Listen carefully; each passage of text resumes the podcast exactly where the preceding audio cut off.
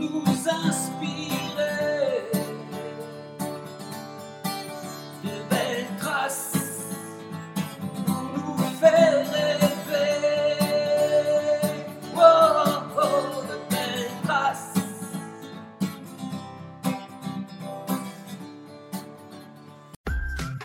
Bonjour à toutes et à tous. Bienvenue dans le podcast Belle Trace.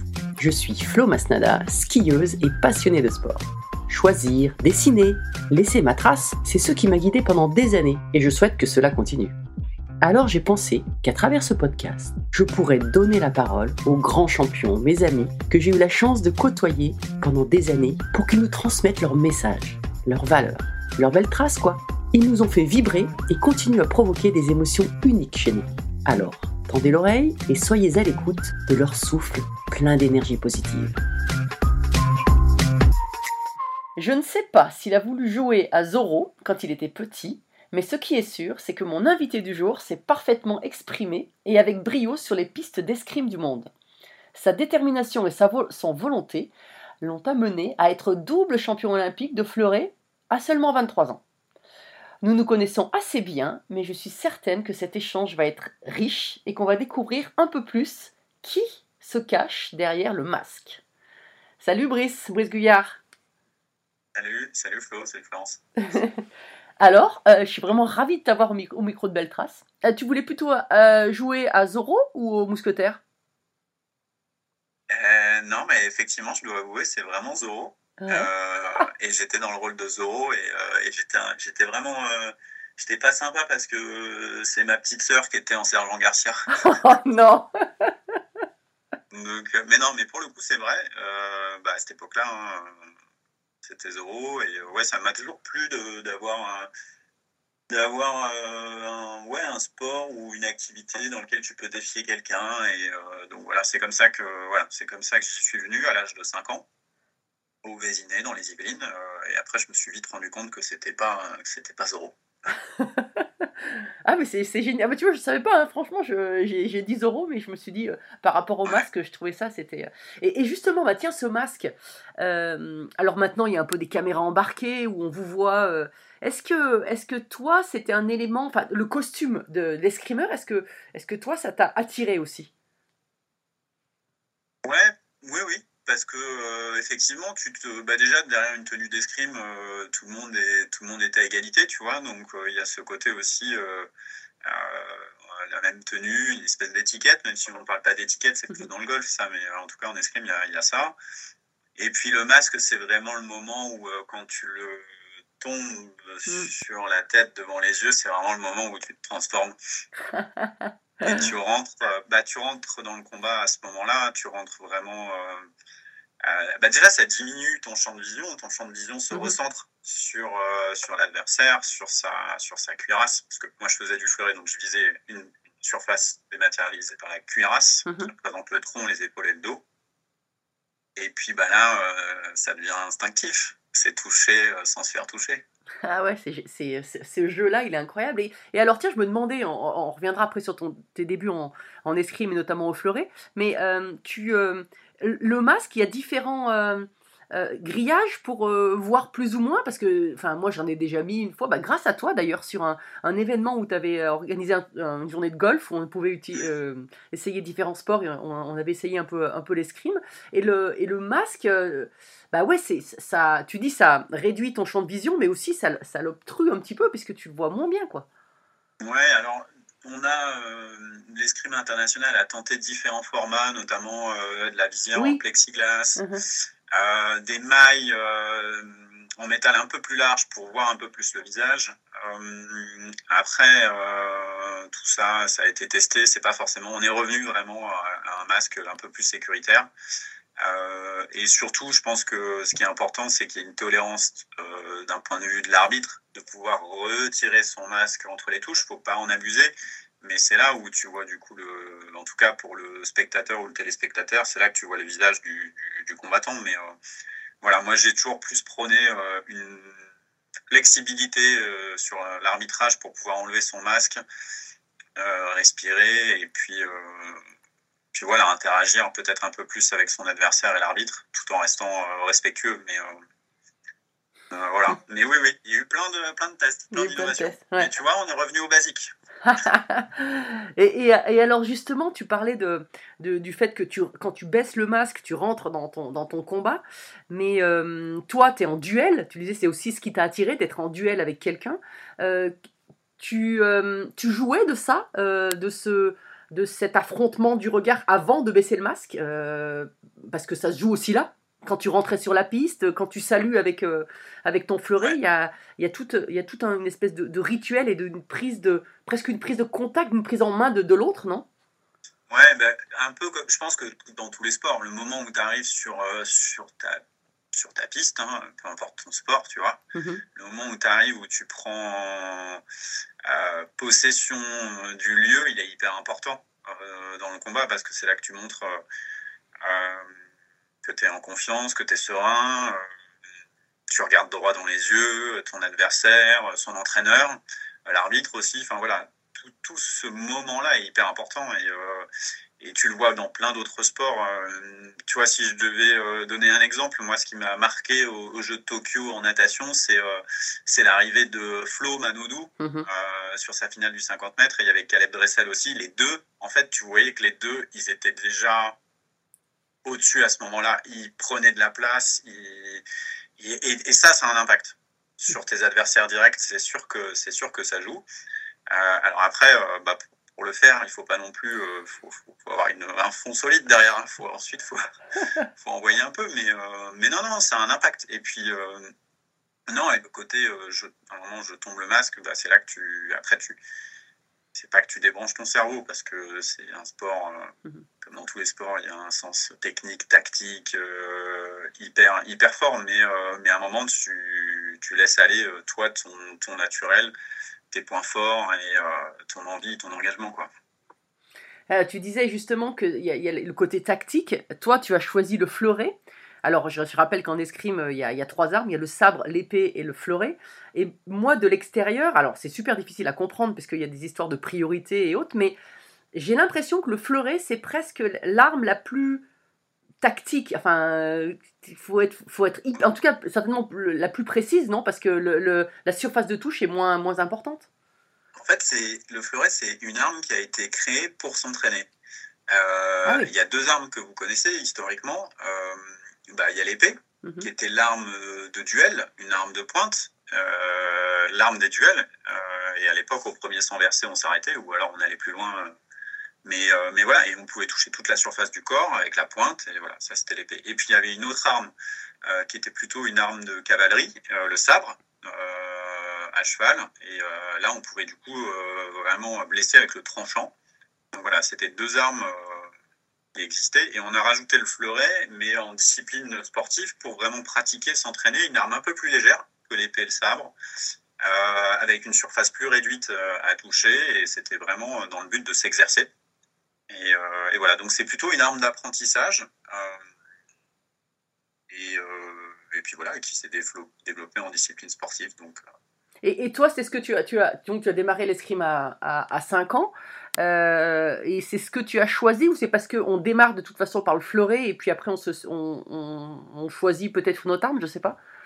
Souvent, effectivement, c'est le cas. Après, maintenant, il y a, des, il y a vraiment des, des clubs qui se sont spécialisés à l'épée, au sabre, ils les mettent directement dans ces armes-là. Tu vois, il y a, y a pas de, moi, j'ai pas de religion là-dessus.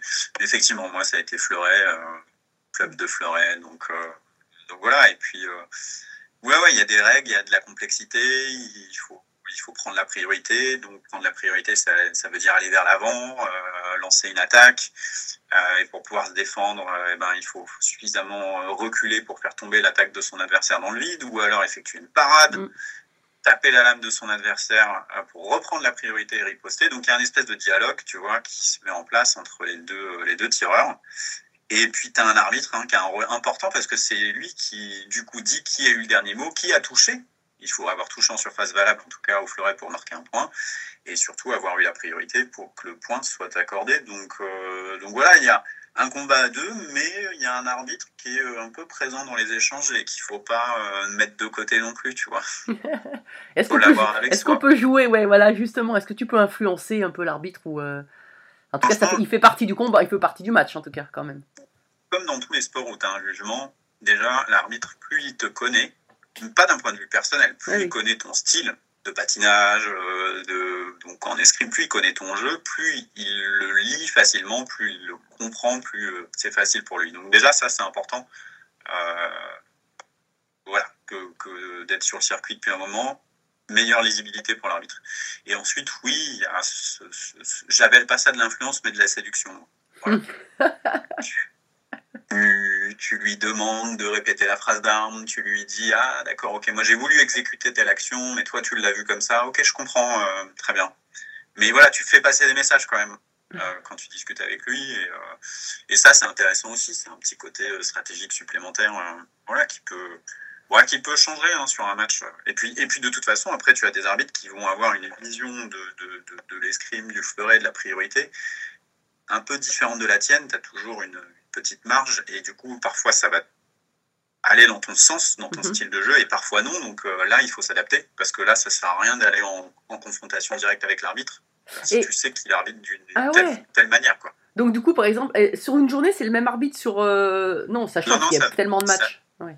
Ça, ça varie, ça change, Ouais. ça tourne. Parfois, euh, ouais, bah, tu sais tout de suite. Tu sais tout de suite si c'est quelqu'un qui, voilà, qui, te, qui te comprend, si c'est quelqu'un avec qui tu vas devoir euh, adapter et échanger. Mais ça, ça fait partie de notre sport et c'est normal en fait. D'accord. Et il y y a des discussions aussi hors, en dehors des matchs avec euh, les arbitres pour, comme tu disais, essayer de comprendre pourquoi il, a- il t'a été jugé comme ça. Je sais que ça se fait en, en gymnastique quand ils viennent, euh, tu sais, valider les, les, euh, les mouvements. Euh, ça s'est fait avec Samir, notamment à Rio, par exemple, pour valider sa nouvelle. Est-ce que vous aussi, il y a des discussions pour, voilà, comme tu dis, pour un peu séduire et comprendre et puis pourquoi pas t'adapter aussi un Ouais. petit peu? Ouais, ça se fait. Bah, en tout cas, moi aujourd'hui, tu vois, je suis, je suis plus en activité, hein, mais Mhm. euh, j'ai un rôle de, de président de la commission du fleuret homme, donc je suis sélectionneur. Et typiquement, c'est ce que j'ai essayé de faire euh, sur deux épreuves de Coupe du Monde, c'est-à-dire à un moment de débriefer en off avec certains arbitres pour mieux comprendre la manière dont ils avaient interprété une touche, euh, leur remontrer à la vidéo, comprendre, enfin voilà, échanger. Et à partir du moment où tu es dans l'échange avec les arbitres et que tu montres que tu les comprends, aussi que tu ne juges pas sa manière de faire qui est bonne ou mauvaise, euh, derrière, tu installes un climat plutôt de confiance. Et quand à un moment sur la piste, tu réclames quelque chose ou tu demandes à l'arbitre d'aller consulter la vidéo, bah, il aura une écoute bah, Mhm. supplémentaire et différente pour toi parce qu'il sait que tu ne seras pas dans la confrontation, mais plutôt dans le. Voilà, on n'a peut-être pas vu, ça a été vite. Allons vérifier. euh, allons vérifier. Ah ouais, ouais, c'est, euh, fou. Et d'ailleurs, vous, quand vous demandez, vous faites le, le, le- le geste de, de l'écran, en fait, euh, le carré, quoi, euh, pour, pour demander euh, une, une visualisation, enfin, une- de revoir, je vais y arriver, la vérification euh, visuelle, enfin, de- du match, enfin, de, du point. Euh, c'est à chaque fois ou est-ce que c'est réglementé? Ça aussi Vous pouvez le faire tout le temps ou vous avez un certain Non, nombre? que- comme au tennis, hein, tu as, le droit. à- nous, en 15 touches, tu as le droit à deux, Ah oui, à deux fois. Et euh, si tu as raison. Euh, Ah oui, ça te que l'arbitre l'enlève. te donne raison, tu conserves, euh, tu conserves ton joker. Tu as droit à deux jokers que tu conserves tant que tu as raison. D'accord, ok. Ah ouais, ça, c'est, c'est fou. Et alors, moi, dans l'escrime aussi, ce qui m'a toujours marqué, c'est la, c'est euh, la, le maître d'armes. Le maître d'armes qui est le, on a l'impression que c'est un, tu sais, un maître Yoda, quoi. Tu sais le, Ouais, celui, celui que vous, euh, vous, euh, enfin, c'est lui qui vous apprend, qui vous coach, mais euh, et c'est pas, vous avez le nom alors maître d'armes, c'est pas entraîneur, c'est, différent. Ou c'est, c'est les deux en même Ah temps. oui. Mais c'est vrai que dans les traditions de l'escrime, l'entraîneur, euh, bah, c'est le maître d'armes. C'est celui qui t'apprend, qui t'apprend les rudiments, la technique. C'est celui avec qui tu travailles à la leçon. Tu répètes tes gammes avec, euh, avec lui, avec son plastron. C'est quelqu'un que tu vous vois. Ouais, Ouais. c'est Ouais, ouais, ouais. c'est assez. Mais ça se fait naturellement. Moi, j'ai euh, mes maîtres d'armes, si je les revois et je les recroise, je les, je les naturellement. Ouais. Je pourrais pas faire autrement. Je serais gêné. ah, c'est génial. Donc, parfois, parfois, en dehors du contexte sportif et de l'escrime, euh, c'est assez surprenant quand tu appelles euh, quelqu'un avec qui tu t'entends super bien et tu rigoles, maître. Oui. C'est très, pour les personnes autour, c'est très surprenant. Mais voilà, après, ça, c'est, ça permet de- d'échanger, et d'en discuter avec les personnes qui connaissent pas notre sport et de, qui comprennent un peu mieux. Ah ouais. Et, et comment tu fais? Parce que quand tu t'entraînes dans un club, donc tu as un maître d'armes, euh, j'ai envie de dire régulier, je crois que toi, au début, tu es, resté 16 ans, je crois, avec euh, le même maître d'armes, le même entraîneur, c'est ça? Ouais, tout à fait. Ouais. Et quand tu arrives en Euh, équipe, après, du coup, c'est un, équipe de France, c'est un nouveau entraîneur? Ouais, c'est ça. Bah, quand tu rentres dans une structure de haut niveau en, en CREPS ou, ou à l'INSEP, tu as des entraîneurs nationaux, euh, Mhm. donc qui sont entraîneurs nationaux, sélectionneurs, mais c'est eux qui t'entraînent. Après, pour autant, si tu souhaites garder le contact avec ton maître d'armes euh, formateur, tu peux. hein. Et moi, j'avais toujours. euh, alors, il me donnait plus la leçon, mais j'avais toujours cet avis aussi extérieur de ce que lui percevait, voyait dans mes, mes compétitions de haut niveau. Ça me, Ouais. ça me permettait aussi de peut-être de- de- de- d'ajuster le travail que je pouvais faire euh, moi en séance d'assaut ou avec euh, ou à la leçon. Donc, tu peux aussi générer, créer des échanges entre euh, l'entraîneur national et ton entraîneur de, de cœur, de club. Voilà. Mais c'est à toi en tant qu'athlète en fait de, de construire ton projet, tu vois. De, euh, et tu as, plein d'outils qui sont mis à disposition et euh, à toi de faire en sorte que ce soit fluide aussi entre les gens, qu'il n'y ait pas de, y ait pas de guerre d'ego, euh, d'appartenance. Enfin bon, bref, on connaît ça dans tous les sports, tu vois. C'est moi qui l'ai formé. Euh, Oui. Oui, mais c'est moi qui l'ai révélé, qui, qui l'ai fait gagner. Bon, bref. Ouais. Donc, euh, non, non, je pense qu'il faut que ça. Bah, ouais, il faut pas que. Il faut pas que les clubs se sentent. Il faut pas qu'il y ait deux niveaux en fait Oui. dans le sport. Il Bah faut oui, oui. que les clubs qui forment puissent à un moment aussi euh, comprendre, toucher du doigt le haut niveau pour euh, justement encore mieux amener des tireurs vers, vers le haut niveau. Et c'est hyper important qu'il n'y ait pas de fracture. Hmm, c'est clair. Mais alors toi, t'es arrivé super jeune parce que si on revient sur les, euh, sur les, euh, alors je sais pas si c'est, est-ce que c'est d'ailleurs les plus grands moments de ta carrière, les, les titres olympiques? Parce que je, sais que t'as une, t'as un, une, euh, un lien particulier avec les Jeux, puisque d'ailleurs tu continues à travailler, je vais dire de l'autre côté de la barrière pour les Jeux de Paris 2024. Mais est-ce que ce sont les, les Jeux olympiques qui ont, qui ont, qui sont les moments les plus forts dans ta carrière? Oui, parce que, parce que les jeux, c'est. C'est une expérience de dingue, quoi. De, tu vois, tu as, quand même plus de 10 000 athlètes dans un village olympique, euh, un peu moins de 5 000 dans un village paralympique, mais, mais quand, tu, quand tu vois toutes ces nations, euh, plus de 206 nations, euh, tout- tous ces sports, tous ces gabarits, Mm. euh, c'est assez incroyable les jeux. Tu peux avoir un basketteur de 2m20 euh, avec une gymnaste d'un mètre 50, euh, enfin, à la même table. Enfin, tu vois, on voit des choses qu'on Ouais. qu'on verra jamais euh, ailleurs. Et puis cette effervescence, ce truc d'être ensemble pour aller chercher euh, la plus belle médaille, euh, tu vois, de, dans ton sport euh, tous les quatre ans, c'est non non, c'est un truc, c'est un truc de dingue. Et, et surtout, en- moi, ce qui m'avait marqué, c'est euh, en tout cas en escrime, c'est la beauté à chaque fois de, de le- du site de compétition, des pistes. Voilà, tu te dis ah oui, mais là, je suis dans une autre dimension. C'est c'est pas, euh, alors sans dénigrer, mais je suis pas au championnat de France, quoi. Ouais. Je, je, je- en tout cas, je peux pas faire semblant ou je peux pas faire comme si c'était des championnats de France et que j'allais faire une compète de plus. Non, tu sens tout de suite que là, c'est la compète. Et il y a plus de spectateurs, euh, il y a les médias, la zone mixte, y a, tout, est, tout est différent, tout est... ouais, la première fois, ça fait quand même bizarre à 19 ans quand tu rentres dans cette salle et tu te dis Oh Ah ouais, c'est ça les jeux. Oh là là. Non, non, c'est cool. L'adrénaline, elle, elle est dingue. Et alors, quels sont tes souvenirs de, donc la première fois pour toi, c'était à Sydney, c'est ça, les, euh, Ouais, c'était à Sydney. Champion Alors, olympique, quand Ce qui est amusant, c'est que j'étais pas programmé pour euh, faire Oui. les Jeux de Sydney. Euh, je me suis qualifié vraiment euh, après avoir fait ma saison junior. euh, on fait champion du monde junior par équipe. On avait fini notre saison et et puis on va on va faire une un pré-tournoi. De, de- de Coupe du Monde à Paris et on fait ce pré-tournoi. Euh, moi, je me, je me qualifie pour, pour, la, pour la Coupe du Monde. Euh, j'avance dans cette Coupe du Monde, j'avance tellement bien bah, que je finis par gagner cette, cette Coupe du Monde qui était à Paris.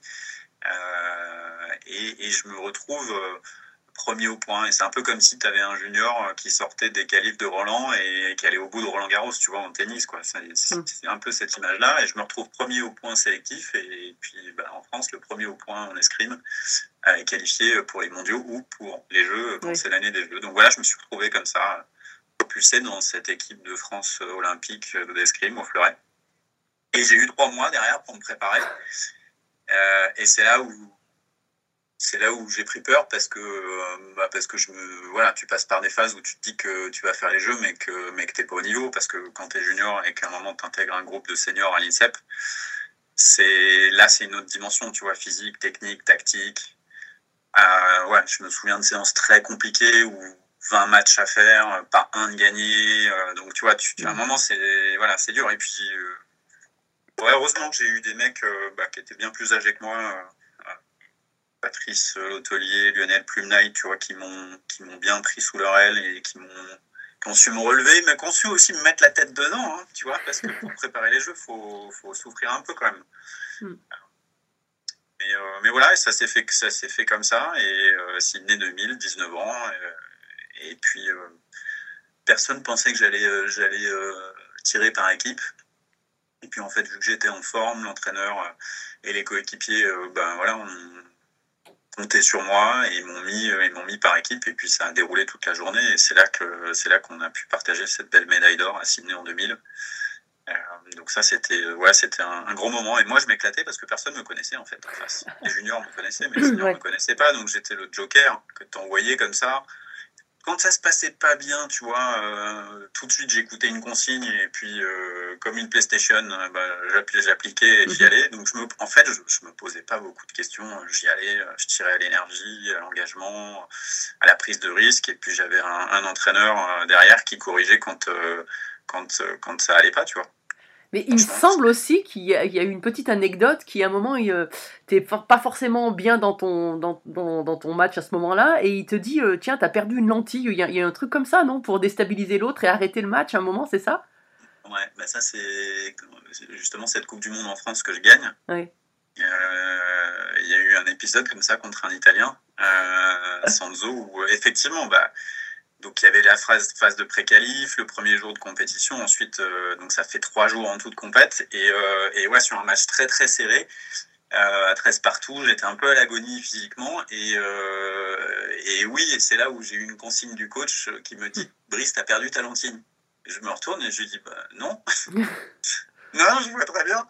Il me dit si, je te jure, t'as perdu ta lentille et tu vas la chercher sur la piste. Et là, je fais ah ouais, c'est pas con. Et donc j'ai interrompu le match euh, comme ça et ouais, franchement j'assume, j'ai j'ai pas honte, je trouve ça cool d'avoir fait ça.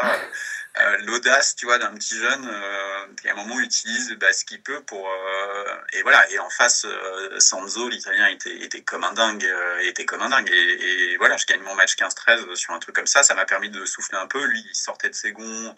Il, voilà, il disait à l'arbitre que c'était pas possible d'interrompre un match comme ça. Et, euh, donc c'est marrant quand t'as pas d'expérience de, de faire un petit coup comme ça, mais euh, et voilà. Bon après ça a créé un petit précédent avec Sanzo hein, parce que pendant toute ma carrière euh, derrière on se mettait bien sur la gueule quand même. Ouais.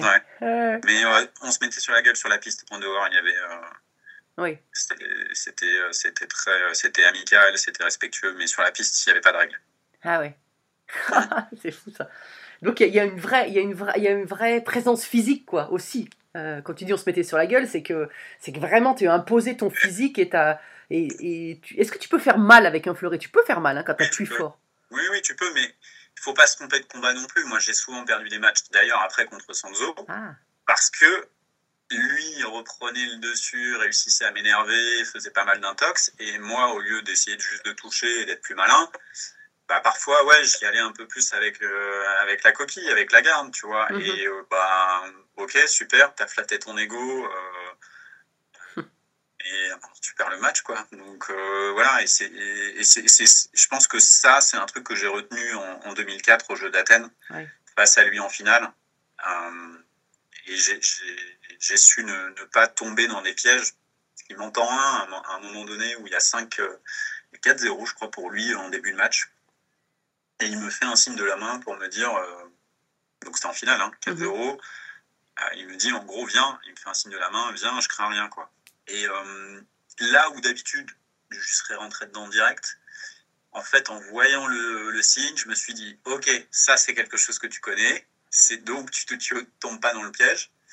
En revanche, Brice, tu peux pas laisser Sanzo être champion olympique avec un geste comme ça hein, devant tout le monde, tout le monde l'a vu et euh, donc euh, voilà, je me suis dit c'est pas la ça c'est pas la classe d'un champion olympique donc euh, tu fais tu te débrouilles mais mais tu le laisses pas gagner.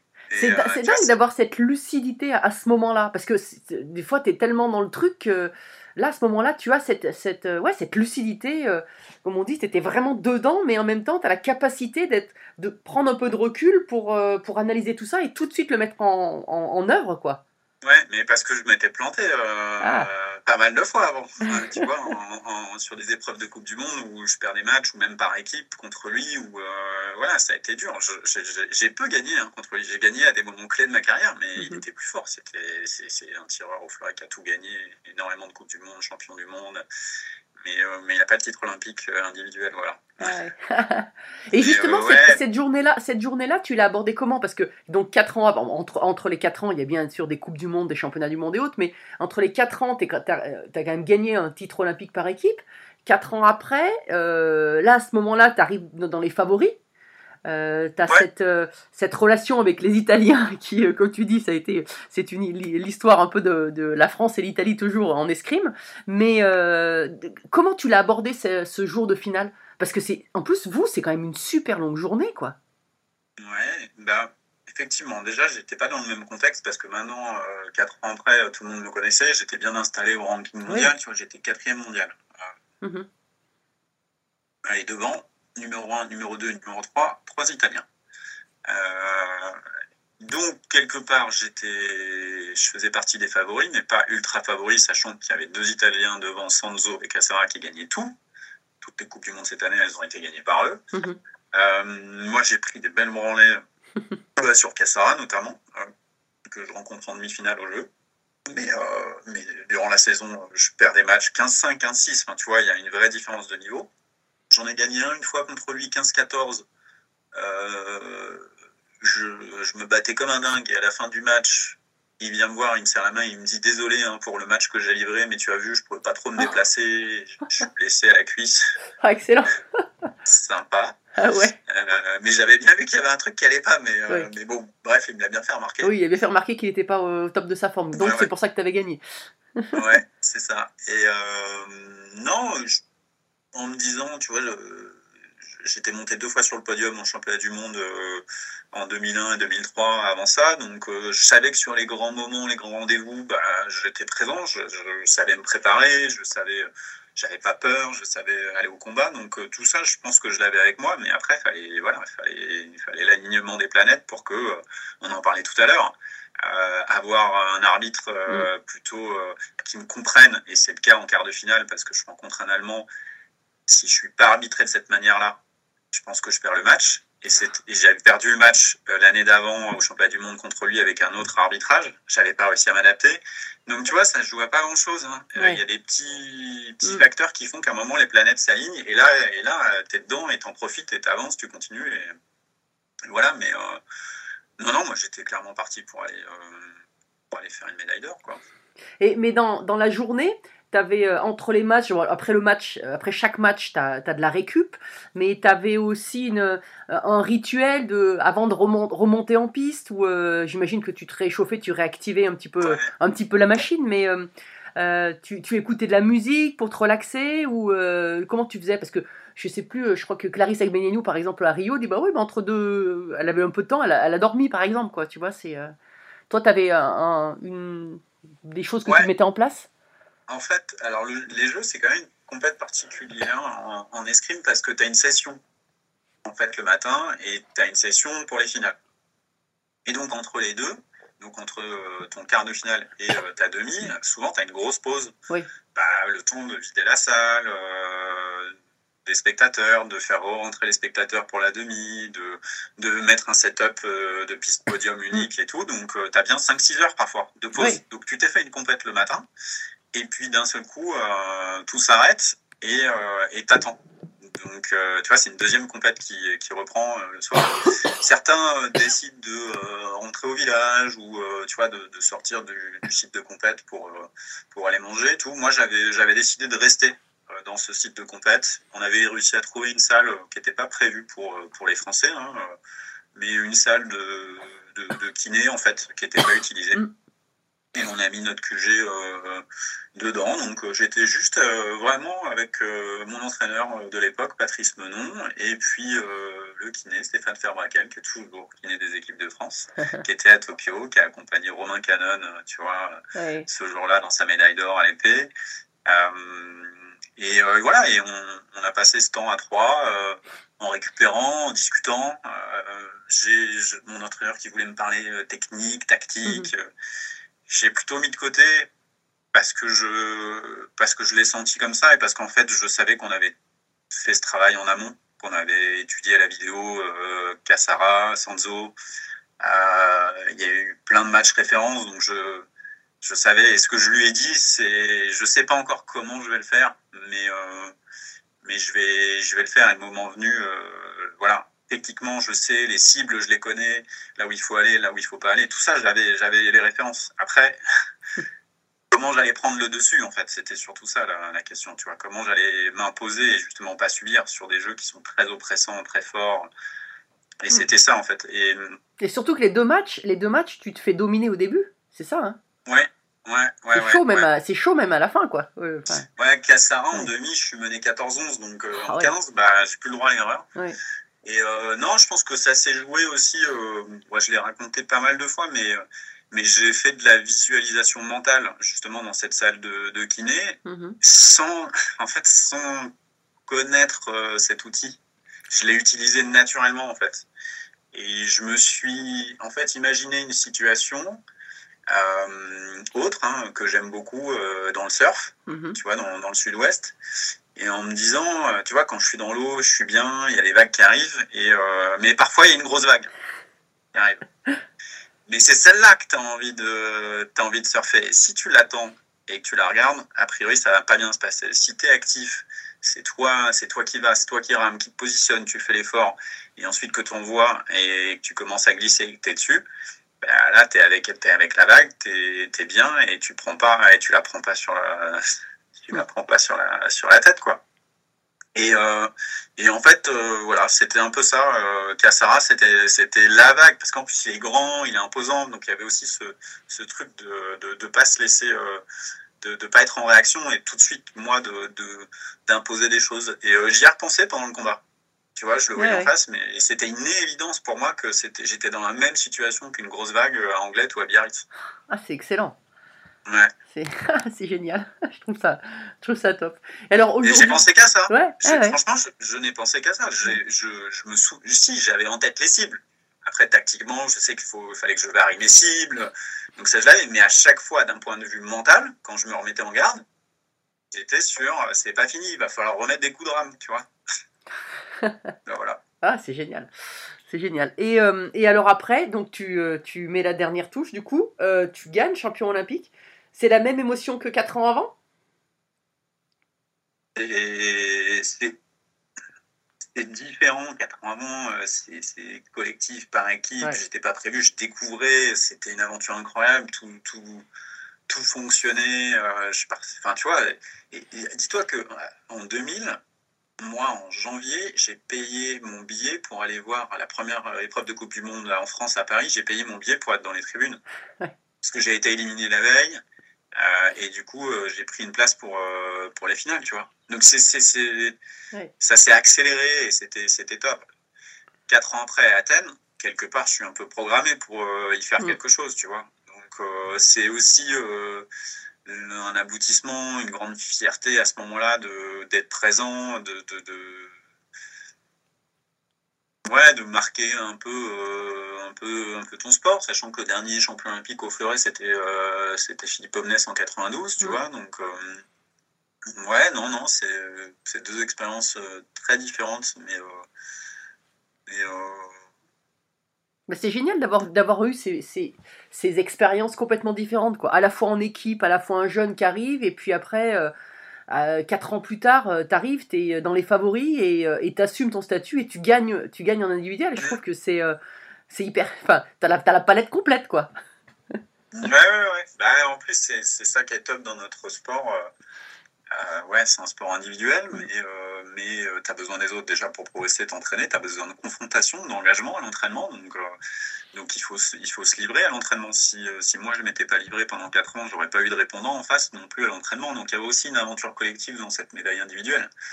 Euh, tu as, tes, proches, tu as tes, euh, ouais, tes, tes coéquipiers d'entraînement avec qui tu es proche, qui te soutiennent aussi. Un- donc c'est tout un... Pareil, c'est aussi tout un dispositif, un écosystème que toi, tu crées autour de toi pour euh, t'amener à la performance, faciliter ta perf, te mettre dans de bonnes conditions. Euh, c'est d'autant plus vrai aujourd'hui, où il y a d'autant plus de métiers qui se greffent autour du, du sportif de haut niveau pour réussir. Hein.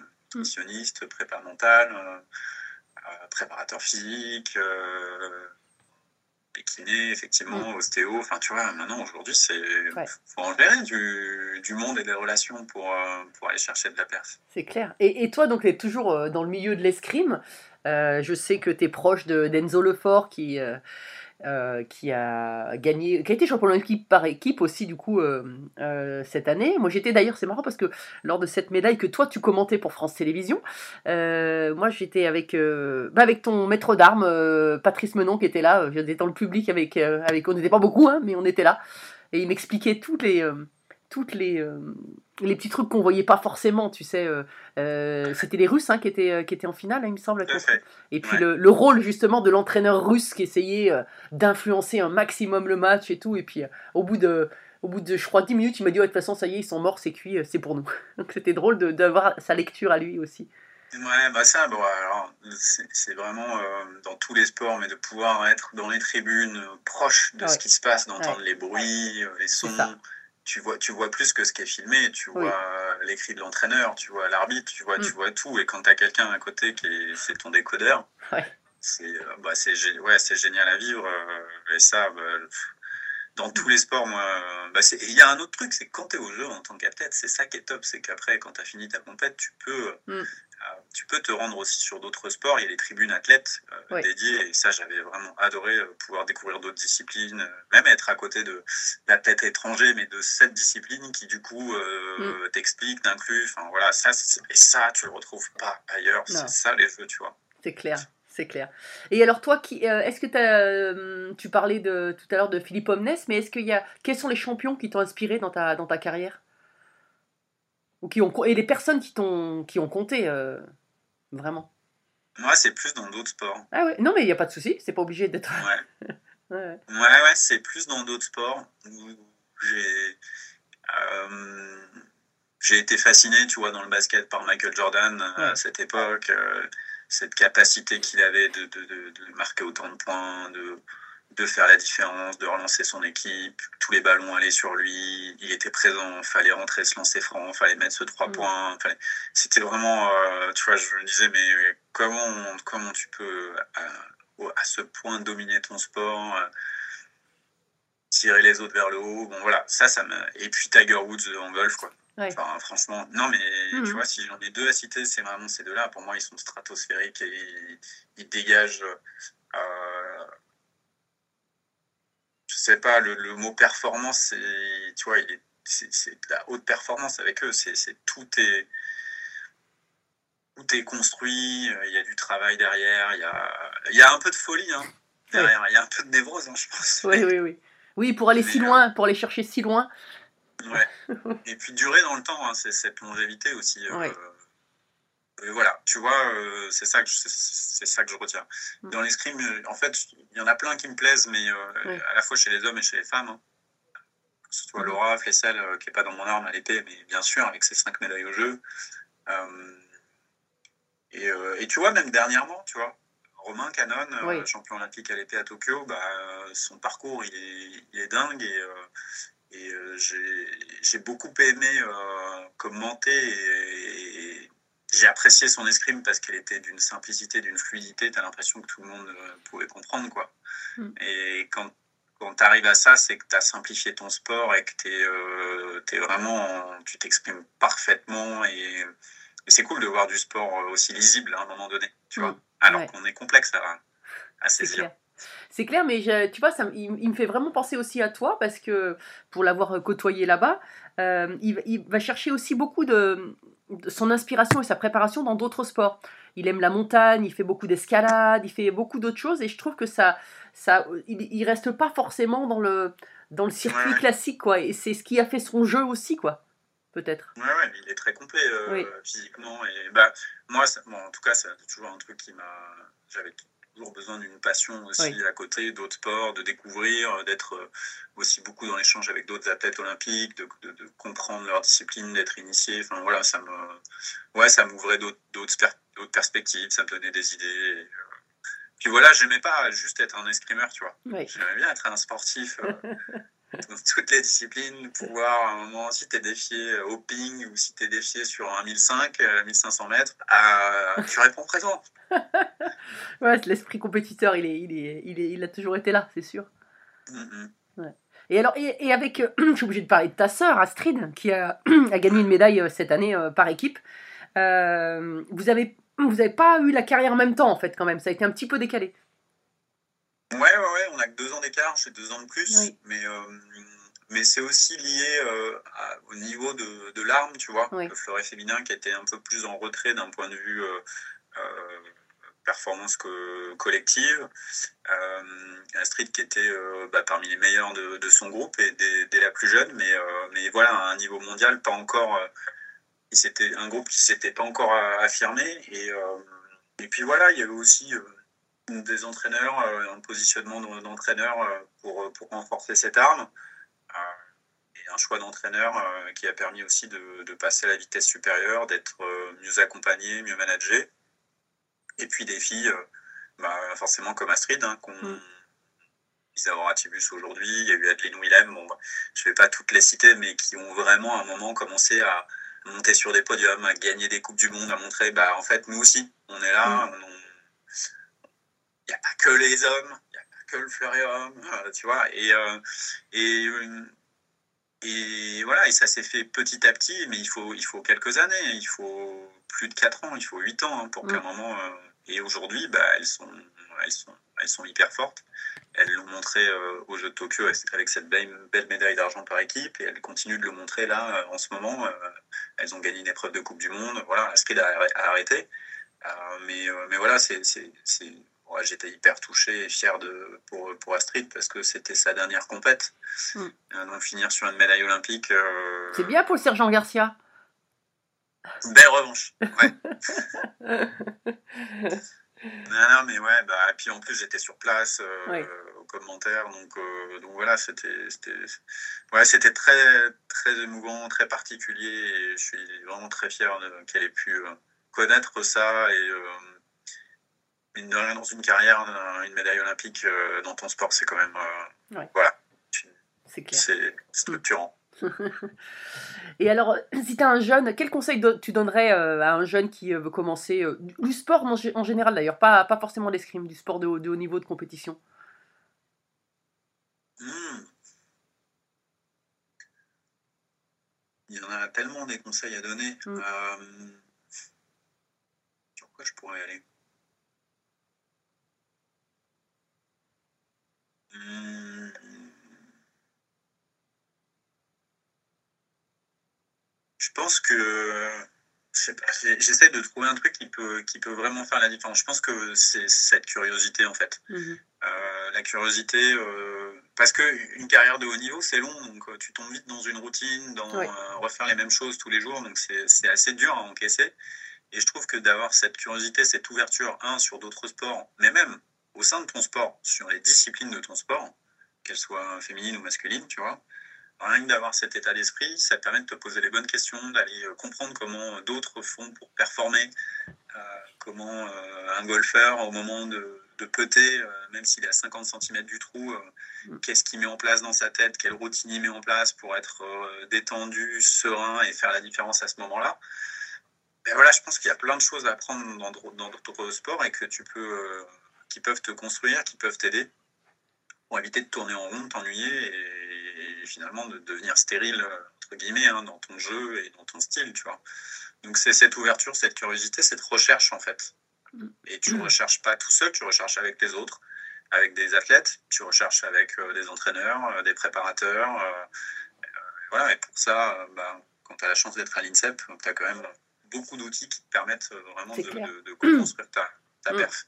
Ouais, ouais, je suis tellement d'accord avec ça. Je trouve que la, curiosité et l'ouverture d'esprit, c'est euh, c'est euh, c'est une clé, quoi. Parce que souvent, euh, on entend oui, il faut qu'il se fasse plaisir, etc. Oui, bien sûr, mais c'est la passion déjà de, ton sport. Mais la curiosité, l'ouverture, c'est vraiment ça qui te fait, qui fait progresser vers, vers ensuite.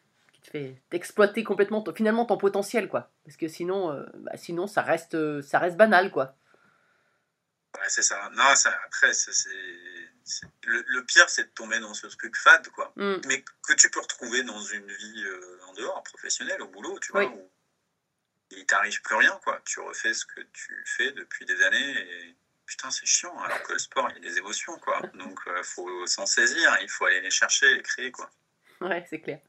Bon, alors on n'arrive pas loin de la, la fin du podcast. J'ai quelques autres questions. Alors, depuis un petit moment, je fais une nouvelle petite rubrique.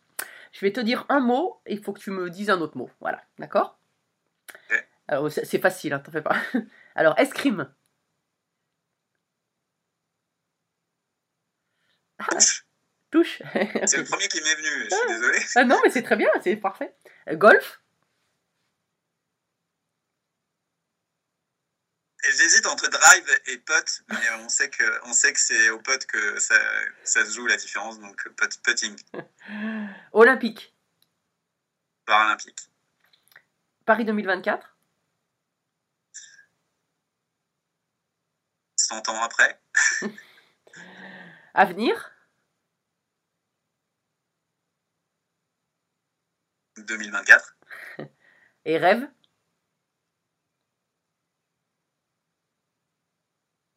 Ah. Euh... Ah, je sais pas si j'ai envie de le dire. Eh ben, si tu n'as pas envie de le dire, c'est pas grave, tu le dis pas. hein. Si, si, si. Euh, non, mais j'ai mes enfants qui de plus en plus me parlent des jeux, euh, de vouloir faire du sport.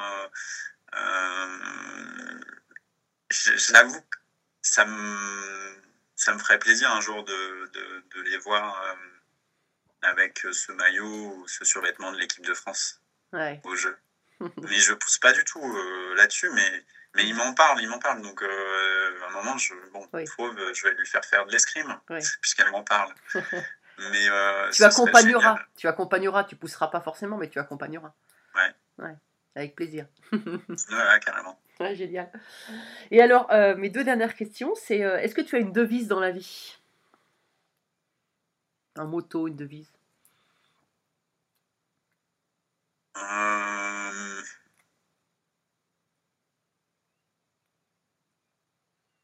Non, j'en ai pas spécialement.